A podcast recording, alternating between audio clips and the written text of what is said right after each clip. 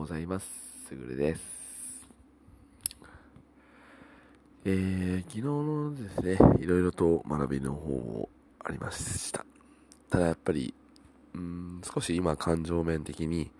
えー、落ちているっていうことが本当に目に見えているっていうところだったので、少しイライラしているなっていうところがあったので、やはりそこは文章化をしていかないといけないんだなっていうので反省をしているところです。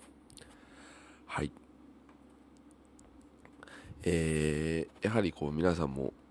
あ絶好調だったりイライラしたりっていうのがすごいあるとは思うんですよね。まあ、特にやはり数字人のことを比べながら数字を見ているとどうしてもこう、うん、大丈夫かなってああもうあの人はあそこなのに自分はっていうので自己肯定に落ちることは本当にあるのが今日この頃でございます。えー、やはり自己肯定に落ちるやはり一番の原因は人と人の数字を見て自分との比較、まあ、自分とね昨日の自分と今日の自分を比べれば、えー、全然プラスにはなっているんですけどうんそれって本当に目に見えていないことで一番大変なのでやはりイライラしたってことは何にイライラしているかを自分自身で分析することそれが一番大切なんだなと改めて、えー、思いました。イライラしている自分もあれば何かを楽しむ自分もいる。そしたら、えー、イライラしている自分にフォーカスを置くのではなくて、えー、すごい楽しみにしている自分を見つけて、えそのイライラを、え乗り越えられたらと思っております。ですね。ただちょっと今ね、全然自分自身のペースに、ペースが合わないっていうのもあります。インフルエンサーの話などを聞いて追いかけようとは思っているものの、なかなかあちらのペースはすごい速いので、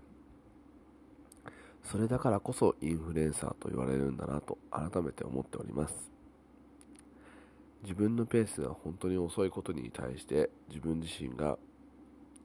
何とも言えないなと思っているところもありただ、えー、インフルエンサーっていうのは本当に加速が速いなっていうのがすごいなと思っております。いやです。また一つ新たな新しい、えー、すごい良かったことなんですけど、えー、昨日は子供がまた今学校に行ってないので豆腐ハンバーグを作りたいと言ってました。なので、えー、やる材料を一緒に買いに行って、まあ、あとは全部やりたいようにやらせてあげようということで、本人にやらせてあげました。まあ、案の定ですね、えー、本人の方でネットを調べながらやってくださいってことでお願いしたので、ネットを見ながら、えー、豆腐ハンバーグを作っていただけたので、よかったかなと思っております。まあ、ほとんど放任で、えー、豆腐ハンバーグは完成できたという形になりますね。えー、片付けの方はちょっと後で奥さんに怒られる可能性があったので、私の方でさせていただきました。まあ、小さな発見ですけど、そういう小さな発見を見つけて、えー、少しでもやっていけたらなと思っております。えー、もう本当に比べるのは自分だなと思っております。